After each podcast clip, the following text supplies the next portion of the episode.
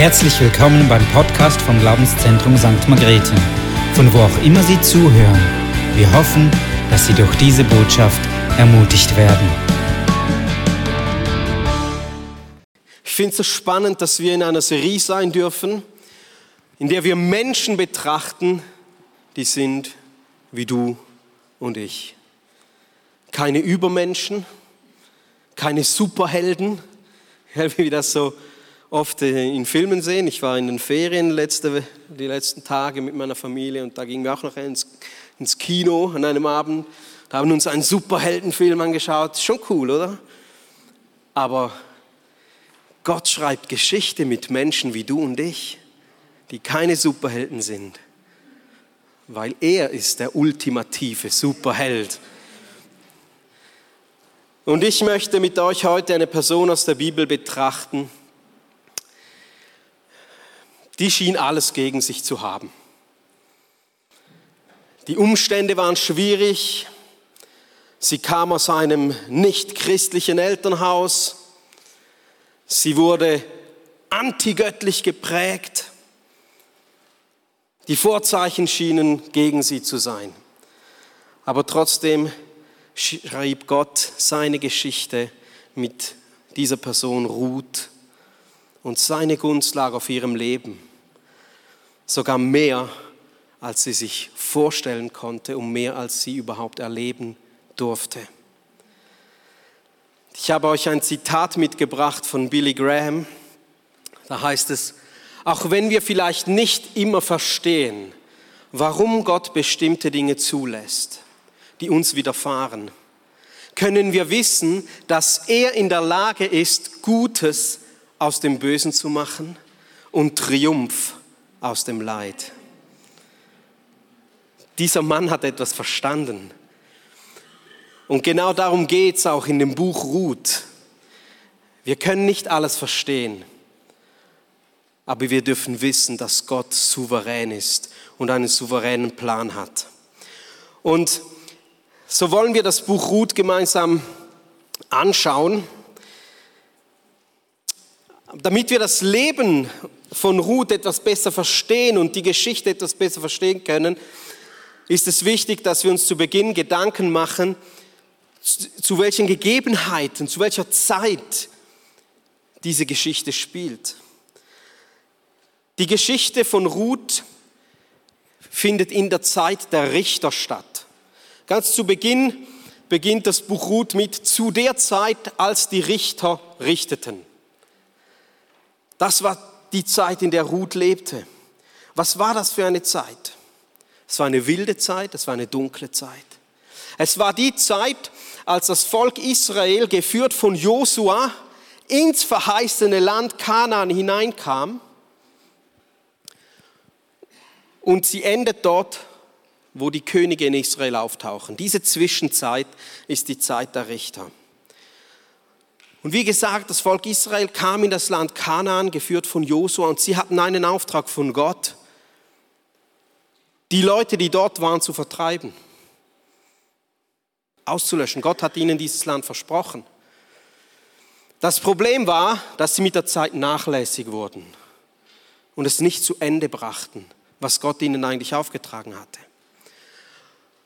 Und so äh, begannen sie Freundschaften, Allianzen zu schließen mit diesen fremden Völkern, die in diesem Land waren.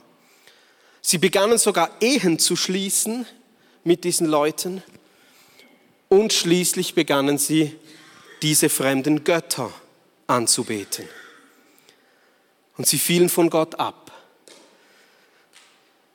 Es kamen Kriege, Nachbarvölker wie die Moabiter, Ammoniter, Hethiter, was alles da herum äh, war um Israel. Sie fielen an, ein in diese Länder, sie plünderten, sie mordeten.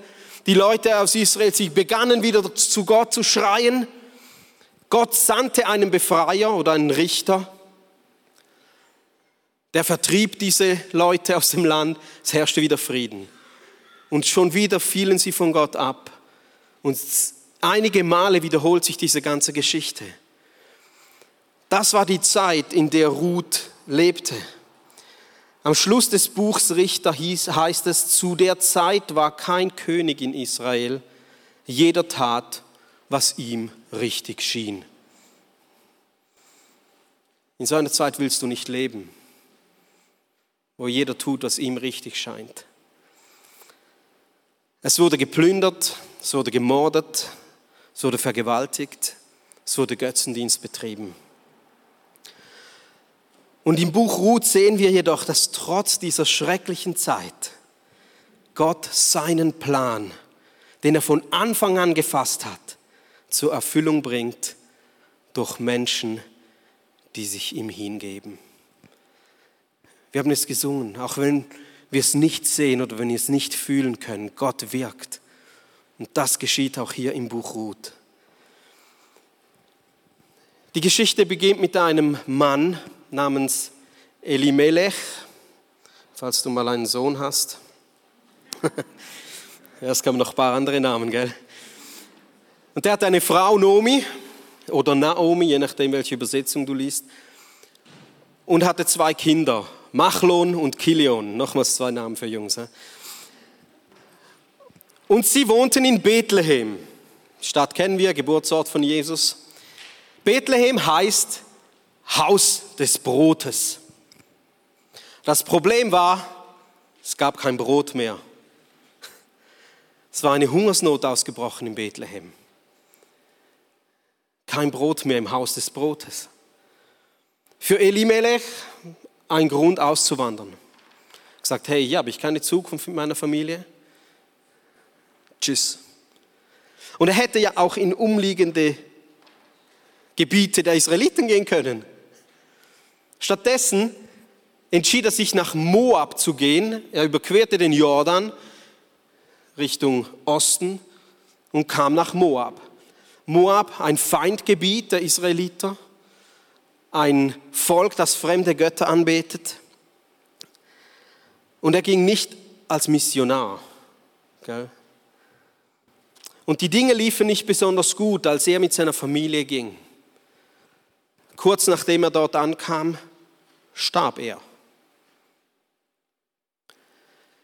Und die beiden Söhne heirateten moabitische Frauen. Jetzt kommen Frauennamen Ruth und Orpa. Zehn Jahre waren sie kinderlos verheiratet, diese beiden Frauen, mit ihren Männern. Und dann starben die Männer. Nun haben wir drei Witwen, drei Frauen, die völlig mittellos waren. Das war kein schönes Schicksal in der damaligen Zeit, wenn du eine Witwe warst. Und die keine Zukunft vor sich hatten. Naomi hatte gehört, dass Gott sich wieder seinem Volk zugewandt hat. Und sie ging zurück nach Bethlehem. Sie sagte ihren Töchtern, hey, ich gehe zurück. Da gibt es wieder Essen. Das Schicksal hat sich gewendet, Gott hat eingegriffen und sagte ihren Töchtern, sie sollen doch lieber hier in Moab bleiben, sollen sich neue Männer suchen, sollen eine Familie gründen. Hier hätten sie Zukunft, die besser wäre, als mit Naomi weiterzugehen. Orpa, nachdem sie geweint hatten, sagte, okay, gut, das mache ich, ich gehe wieder zurück nach Hause. Aber Ruth blieb bei Naomi. Und Ruths Leben ist ein Beispiel dafür, wie wir auf Gott vertrauen können. Und ich möchte mit euch fünf Punkte anschauen, die mir in der Vorbereitung wichtig wurden, von denen ich glaube, dass wir lernen können vom Leben von Ruth. Erster Punkt ist, Ruth war fest entschlossen, Gott nachzufolgen. Sie waren also da auf der Straße von Moab zurück nach Bethlehem und wir lesen in Ruth Kapitel 1 ab Vers 14, da erhoben sie ihre Stimme und weinten noch mehr. Und Orpa küsste ihre Schwiegermutter, Ruth aber blieb bei ihr. Sie sagte, siehe, deine Schwägerin ist umgekehrt zu ihrem Volk und zu ihrem Gott. Kehre du auch um, deiner Schwägerin nach. Ruth antwortete, rede mir nicht ein, dass ich dich verlassen und von dir umkehren sollte. Wo du hingehst, da will auch ich hingehen. Wo du bleibst, da bleibe ich auch. Dein Volk ist mein Volk und dein Gott ist mein Gott. Wo du stirbst, da sterbe ich auch. Da will ich auch begraben werden. Der Herr tue mir dies und das, nur der Tod soll mich und dich scheiden. Als sie sah, dass sie fest entschlossen war, mit ihr zu gehen, ließ sie ab, ihr zuzureden. Ruth war fest entschlossen, dass Noemis Volk ihr Volk sei, dass Noemis Gott ihr Gott sei. Sehr zum Kontrast von der Entscheidung von Orpa, oder? Wir haben zwei Frauen, die Orpa und die Ruth, beide weinten. Für beide war es schmerzhaft, beide waren emotional, als es um diesen Abschied ging. Und weißt du, Emotionen sind eine gute Sache und Gott hat sie uns gegeben. Aber eine rein emotionale Erfahrung und eine rein emotionale Reaktion reicht nicht. Es braucht etwas, was tiefer geht. Du musst eine feste Entschlossenheit haben, um Gott zu folgen. Du musst eine feste Entschlossenheit haben, um Christus zu folgen. Und Ruth hatte diese Entschlossenheit. In Kapitel 2 lesen wir Folgendes. Boas antwortete ihr, man hat mir alles gesagt, was du nach dem Tod deines Mannes an deiner Schwiegermutter getan hast. Dass du deinen Vater und deine Mutter und dein Vaterland verlassen hast und zu einem Volk gezogen bist, das du zuvor nicht kanntest. Der Herr vergelte dir deine Tat und dein Lohn möge vollkommen sein bei dem Herrn, dem Gott Israels, zu dem du gekommen bist, um unter seinen Flügeln Zuflucht zu suchen. Wir wissen nicht genau, was passiert ist, woher ruht dieses, diese Sehnsucht hatte, Gott nachzufolgen. Aber irgendwie musste sie eine Erkenntnis über Gott und seine Liebe bekommen haben. Irgendwie muss sie gesehen haben, es ist alles wert, dass ich Gott nachfolge. Es ist alles wert, alles hinter, mich, hinter mir zu lassen. Das erinnert sehr stark an Abraham, oder? Der Auszug aus dem Land, alles hinter sich ließ und Gott nachfolgte. Und genauso ging es Ruth auch. Und sie entschied sich nicht für den Gott Israels wegen materiellem Nutzen. Denn bis zu diesem Zeitpunkt hatte sie eigentlich genau das Gegenteil erlebt, oder?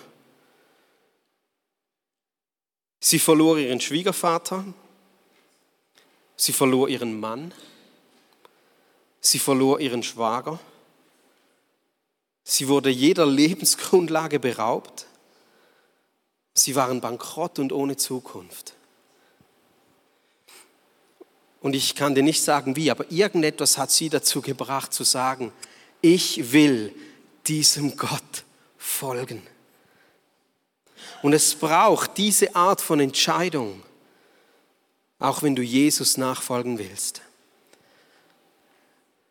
Matthäus 5, Vers 3 sagt uns, glückselig sind die geistlich Armen. Warum? Wenn wir erkennen, dass wir nichts haben, was wir Gott bringen können, dann werden wir erfüllt. Dann haben wir den Zustand, den es braucht, um vor Gott zu kommen und sagen, ich kann dir nichts bringen. Ich bin bankrott. Ich habe nichts vorzuweisen.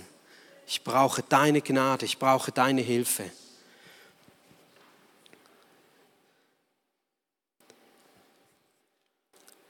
Als Jesus am See war, du kannst das nachlesen in Johannes Kapitel 6, als Jesus am See war, stillte er vielen tausend Menschen den Hunger. Er vermehrte Brot.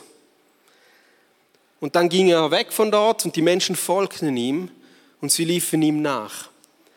Und er sagte, ihr folgt mir nur nach, weil ich eure Bäuche gefüllt habe. Ihr folgt mir nur nach, weil ihr bei mir zu essen kriegtet. Das ist der Grund, warum ihr mir nachfolgt. Verstehst du, wenn wir Gott einfach aus irgendeinem Nutzen, aus einem Segenswunsch heraus nachfolgen wollen, dann ist das zu wenig. Dann ist das ein falscher Grund. Ja, er ist unser Versorger. Ja, er ist zutiefst besorgt um deine Bedürfnisse. Aber es darf nicht die Motivation sein, dass wir ihm nachfolgen. Nachdem Jesus diese Menschen dort am See zurechtgewiesen hatte, hielt er eine Predigt, die für sie sehr unverständlich und komisch war. Und viele Leute gingen davon. Viele liefen weg. Und Jesus drehte sich zu seinen Jüngern um und sagte, wollt ihr auch gerade noch gehen? Und dann kommt Petrus und sagt, Herr, wohin sollen wir denn bitte gehen? Du hast Worte des ewigen Lebens. Nur bei dir finden wir das, was unser tiefsten Sehnsucht stillt. Nur bei dir finden wir das, was uns wirklich sättigt. Und das ist das, was Ruth verstanden hat. Petrus hatte erkannt, dass Jesus der Sohn Gottes ist. Ruth hatte erkannt, dass Gott der Versorger ist, dass Gott derjenige ist, der alle ihre Bedürfnisse stillen kann. Und so sollte es auch dir und mir gehen. Wir haben keinen Plan B. Niemand anders wird deinen Hunger in deiner Seele stillen können. Kein anderer wird mich in den Himmel bringen. Christus allein. Ruth war fest entschlossen, diesem Gott nachzufolgen. Bist du es auch? Zweitens sehen wir, dass Ruth hoffnungsvoll und fröhlich war. Wir lesen Kapitel 2, Vers 2. Und Ruth, die Moabiterin, sagte zu Nomi, lass mich aufs Feld gehen und Ähren auflesen, demnach vor dessen Augen ich Gnade finde. Und sie sagte zu ihr, geh hin, meine Tochter. Hey, Ruth erwartete, dass sie jemand findet, der ihr Gnade erweist, der ihr Gunst erweist. Sie erwartete, dass etwas Gutes passiert. Sie erwartete, dass eine Tür der Gunst aufgeht was absolut erstaunlich ist, wenn wir die Umstände bedenken, aus der sie kommt. Was war denn die Reaktion von Nomi, als sie zurückkehrte? Wir lesen das ein bisschen weiter vorne. 1 Vers 19. So gingen die beiden miteinander, bis sie nach Bethlehem kamen. Und als sie nach Bethlehem hineinkamen, geriet die ganze Stadt ihretwegen in Aufregung. Und sie sagten, ist das die Nomi? Sie aber sagt zu ihm, nennt mich nicht Nomi, sondern Mara. Mara ist das hebräische Wort für Bitterkeit. Denn der, denn der Allmächtige hat mir viel Bitteres getan. Voll zog ich aus, aber leer hat mich der Herr wieder heimgebracht. Warum nennt ihr mich denn Nomi, da doch der Herr mich gedemütigt und der Allmächtige mich betrübt hat? Das war die Reaktion von Nomi, als sie zurückkam. Sie schob die Schuld Gott in die Schuhe. Sie zog ja voll aus und kam mit absolut nichts zurück. Gott hat das getan. Er hat mir alles weggenommen. Er hat mir viel Bitteres getan. Und weißt du was? Die Menschen tendieren so oft, die Schuld Gott in die Schuhe schieben, zu schieben, wenn etwas nicht nach ihren Plänen läuft, wenn etwas Schlimmes passiert. Oder wenn sie die Konsequenzen ihrer eigenen Entscheidung tragen müssen. Lass uns mal kurz reflektieren. Wer hat entschieden, von Israel wegzugehen? Nicht Gott. Sie haben entschieden, wegzugehen. Sie hätten auch im Land bleiben können. Viele blieben in Bethlehem und sie vertrauten Gott in dieser schwierigen Zeit. Sie kamen durch. Gott schenkte wieder Gunst und Gnade. Aber Elimelech dachte, nein, nein, ich, ich verlasse diesen Ort Anbetung, ich, ich verlasse dieses Volk, das Gott anbetet, ich nehme meine Familie und ich gehe nach Moab zum eingeschworenen Feind. Ich habe es gesagt, Moab kämpfte immer wieder gegen Israel. Es war sogar der König der Moabiter, der den Bileam rief, mögt euch an die Geschichte erinnern, um, um das Volk Israel zu verfluchen. Anschließend, als das nicht funktioniert hatte, wurde das Volk vermischt mit den Moabitern. Die Männer Israels nahmen sich Töchter von Moab und, und heirateten sie und sie wendeten sich von Gott ab. Sie beteten die Götter Moabs an. Moab wird auch das Volk des Chemosh genannt. Chemosh war der Haupt, die Hauptgottheit in Moab, wird in der Bibel als Scheusal oder als Gräuel Moabs bezeichnet und dem wahrscheinlich sogar Menschenopfer gebracht wurden. Dorthin ging Elimelech mit, mit seiner Familie und dachte, ja, das ist der Ort, wo ich hin muss. Er verließ den Ort. Sie trafen die Entscheidung, dort wegzugehen, in dieses heidnische Land. Nomi machte Gott für all das verantwortlich.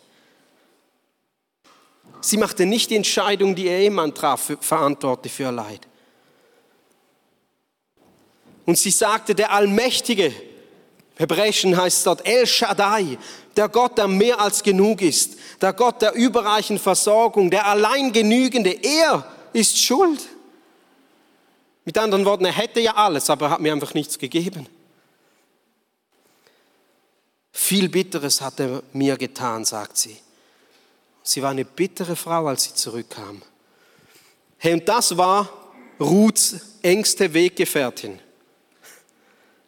Es ist toll, mit so einem Kumpel durchs Leben zu gehen, oder? Aber weißt du, was mich fasziniert an Ruth? Wir lesen an keiner Stelle, dass Ruth bitter war. Dass sie bitter geredet hätte oder dass sie bitter gehandelt hätte. Nichts. Ruth hätte sagen können, hey, was ist das für ein Gott? Du sagst, du kommst aus Bethlehem, dem Haus des Brotes, aber da ist ja gar kein Brot. Kann dein Gott sich nicht besser um dich kümmern? dass du nach Moab kommen musst. Es scheint, dass Chemosh der bessere Gott ist als dein Gott. Wir haben Brot in Moab. Was ist das für ein Gott, der zulässt, dass dein Mann stirbt, dass mein Mann stirbt, dass der Mann meiner Schwägerin stirbt? Wer möchte so einem Gott dienen? Ruth hätte Gründe gehabt, viele Gründe.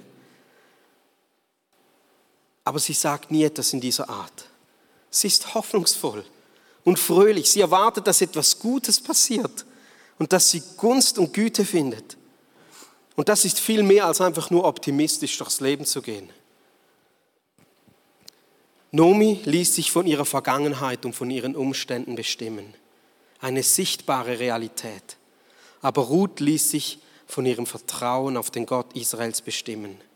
Eine unsichtbare und viel höhere Realität. Paulus drückt es so aus. In 2. Korinther 4, Vers 16, darum lassen wir uns nicht entmutigen, sondern wenn auch unser äußerer Mensch zugrunde geht, so wird doch der innere Tag für Tag erneuert.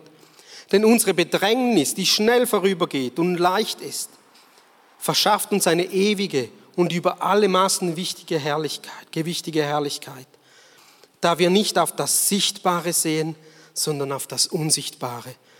Denn was sichtbar ist, das ist zeitlich, was aber unsichtbar ist, das ist ewig. Ruth hat das verstanden.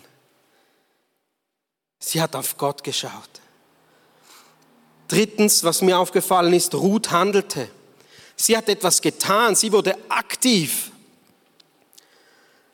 Es heißt im Kapitel 2, Vers 7, dass er spricht sie zum Vorsteher, respektive der Vorsteher von Boas Feld berichtet seinem Herrn, sie hat gesagt, lass mich doch auflesen und sammeln, Entschuldigung,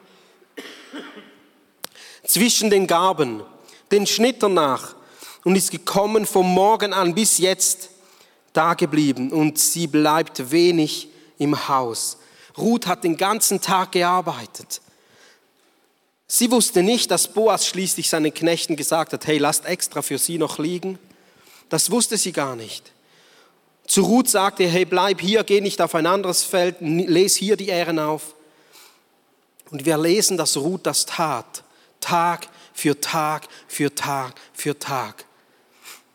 Wochen, vielleicht sogar monatelang hat sie gearbeitet und hat etwas getan. Sie hat hart gearbeitet. Verstehst du, Ruth hätte in der ganzen Situation sich einfach hinsetzen können und jammern können. Sie hätte sagen können, oh Gott, sieh mich an, Ich bin eine Witwe. Ich habe meinen Mann verloren. Ich habe alles verloren. Nichts habe ich mehr. Begegne mir in meiner Not. Öffne mir doch eine Türe. Vielleicht wäre sie verhungert. Aber sie stand auf und hat gehandelt. Versteh mich nicht falsch, es ist gut, wenn wir beten. Es ist wichtig, dass wir beten. Aber wir müssen auch handeln. Jakobus sagt uns, dass echter Glaube entsprechende Taten hervorbringt. Glaube, der das nicht tut, ist toter Glaube. Und schau, Johannes macht ähnliche Beispiele. Wie sehen wir, dass wir Gott lieben? Indem wir unsere Nächsten lieben. Wie sehen wir, dass wir Gott gehorsam sind? Indem wir seine Gebote befolgen. Und genauso ist, genauso ist es mit dem Glauben, mit dem Vertrauen auf Gott. Wie sehen wir, dass wir Gott vertrauen? Indem wir entsprechend handeln. Bete weiterhin, aber tu auch etwas. Handle. Bring Gott deine Brote und Fische. Fülle deine Krüge mit Wasser. Tu etwas. Ruth glaubte, dass sie jemanden finden wird, der ihr Gunst erwies beim Ehrenlesen. Also ging sie Ehrenlesen. Vierter Punkt.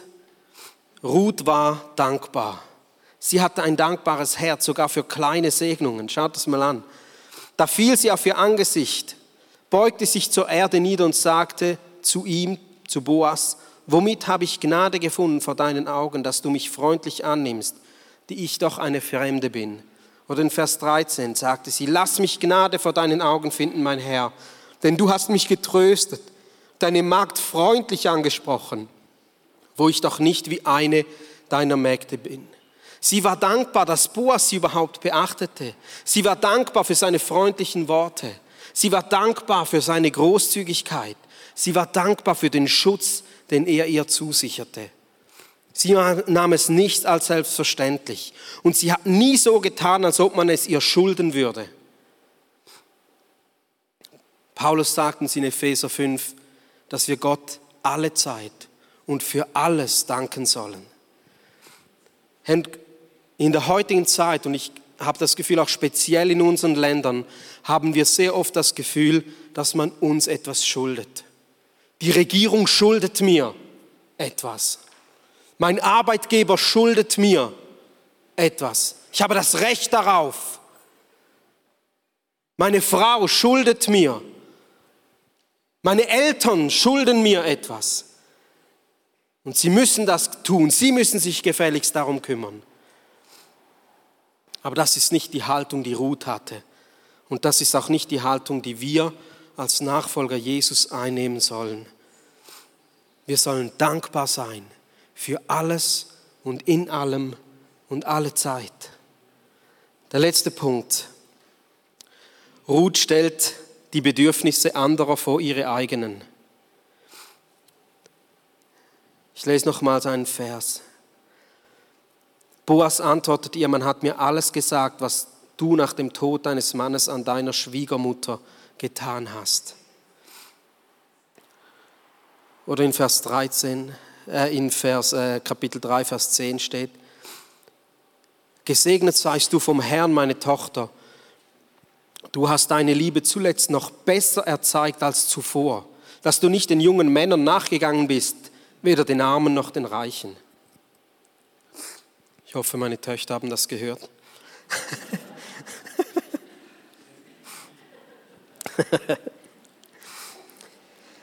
Verstehst du, Ruth hätte sagen können, hey, was zum Geier mache ich eigentlich hier? Warum verschwende ich meine Zeit an dieser alten Frau? Ich könnte ja einen Mann suchen mit einer tollen Zukunft, tolle Familie gründen, wäre gesorgt. Und ich glaube, wir können davon ausgehen, dass Ruth zumindest halbwegs attraktiv war. Sie hätte ja nach Boas auch reiche Männer und junge Männer kriegen können, oder? Also das war nicht das Problem. Aber sie stellte die Sorge um ihre Schwiegermutter vor ihre eigenen Bedürfnisse.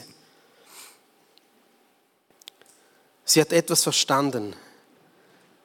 was uns die Bibel in Sprüche 11, 25 sagt. Wer anderen Gutes tut, dem geht es selber gut. Wer anderen hilft, dem wird geholfen. Oder Jesus sagt es anders in der Bergpredigt, glückselig sind die Barmherzigen, denn sie werden Barmherzigkeit erlangen. Ruth erntete das, was sie gesehen hat, gesät hat. Und die Frage ist, was sähst du?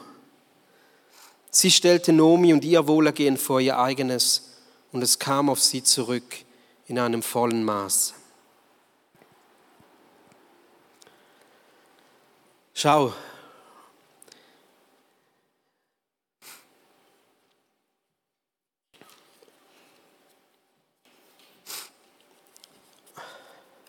Ruth war fest entschlossen, Gott nachzufolgen. Sie war fröhlich und hoffnungsvoll. Ruth handelte. Sie war dankbar und sie stellte die Bedürfnisse anderer vor ihre eigenen. Dieses moabitische Mädchen in der Zeit der Richter, in dem das Volk Gottes sehr oft nicht so lebte, wie es Gott gefiel, zeigte ein beispielhaftes Vertrauen zu Gott. Und nicht nur in Worten, sondern in allem, was sie tat. Und Gott segnete sie. Nicht, weil sie den Segen suchte, sondern weil sie Gott suchte. Der Segen, der durch ihr Leben kam, ging noch viel weiter, als sie sich je erträumt hätte.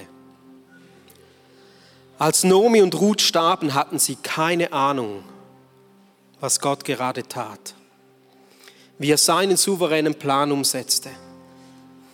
Als das ganze Land durchgeschüttelt wurde, viel Schreckliches passierte, schrieb Gott seine Heilsgeschichte mit diesem moabitischen Mädchen, das ihn liebte und ihm vertraute. Und so wurde sie nicht nur die Urgroßmutter von König David, sondern war eine Schlüsselfigur im Stammbaum von Jesus Christus. Weißt du, wir wissen nicht, was Gott in unserem Leben alles wirken möchte. Wir haben keine Ahnung, was Gott durch unsere Tragödien und unsere schweren Zeiten tun wird. Er hat noch anderes im Sinn. Wir sehen das oft nicht, was Gott tut. Oft sehen wir nur diese Mara, wie Noemi es tat, diese Bitterkeit, diese bitteren Aspekte unseres Lebens. Und wir verstehen es nicht. Aber weißt du was? Ruth verstand es auch nicht. Das zeigt mir, dass wir es nicht verstehen müssen, um Gott zu vertrauen.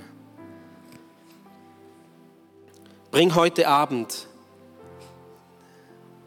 die Aspekte deines Lebens, die dir bitter erscheinen, die du nicht verstehst, in denen du vielleicht sogar Gott die Schuld gibst. Bring sie zu Gott. Bring sie zu Gott. Sei ehrlich mit ihm. Sag ihm, ich verstehe es nicht. Ich weiß nicht warum.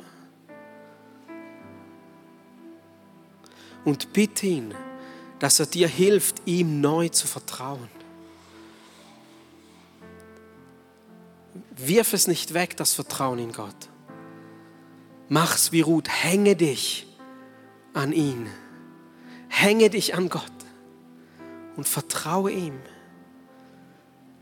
Sein Plan mag viel größer sein, als du und ich jetzt sehen können. Und es passieren vielleicht Dinge in unserem Leben, die wir nicht einordnen können. Aber Gott ist gut und Gott liebt dich und er hat einen Plan mit deinem Leben. Und du hast keine Ahnung, was die Begegnungen in deiner Familie, was die Begegnungen in deinem Freundeskreis, was die Begegnungen in deinem Arbeitsplatz für Auswirkungen haben werden in Ewigkeit. So wie Ruth nicht wusste, dass der Retter der Welt geboren wird durch ihr Vertrauen und ihren Glauben, so kann auch Gott Großes in deinem Leben tun, wenn du ihm vertraust. So lass uns eine Zeit nehmen, wenn wir Gott noch einmal suchen Komm zu ihm, leg ihm deine Situation hin. Vater im Himmel, wir danken dir für dein Wort. Und wir danken dir für Beispiele in der Bibel wie Ruth, von der wir lernen dürfen.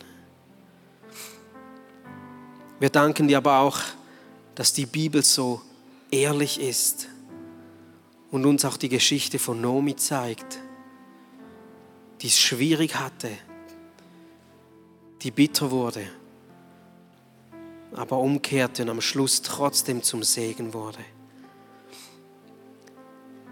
Herr, so bete ich, dass wir heute die Bereiche unseres Lebens, die wir nicht verstehen, in denen wir vielleicht bitter geworden sind, dir bringen dürfen. Komm du mit deiner Liebe in unsere Herzen. Begegne uns. Hilf uns durch deinen Geist, dass wir dir neu vertrauen können. Schenke uns ein tiefes Vertrauen in dich. Amen.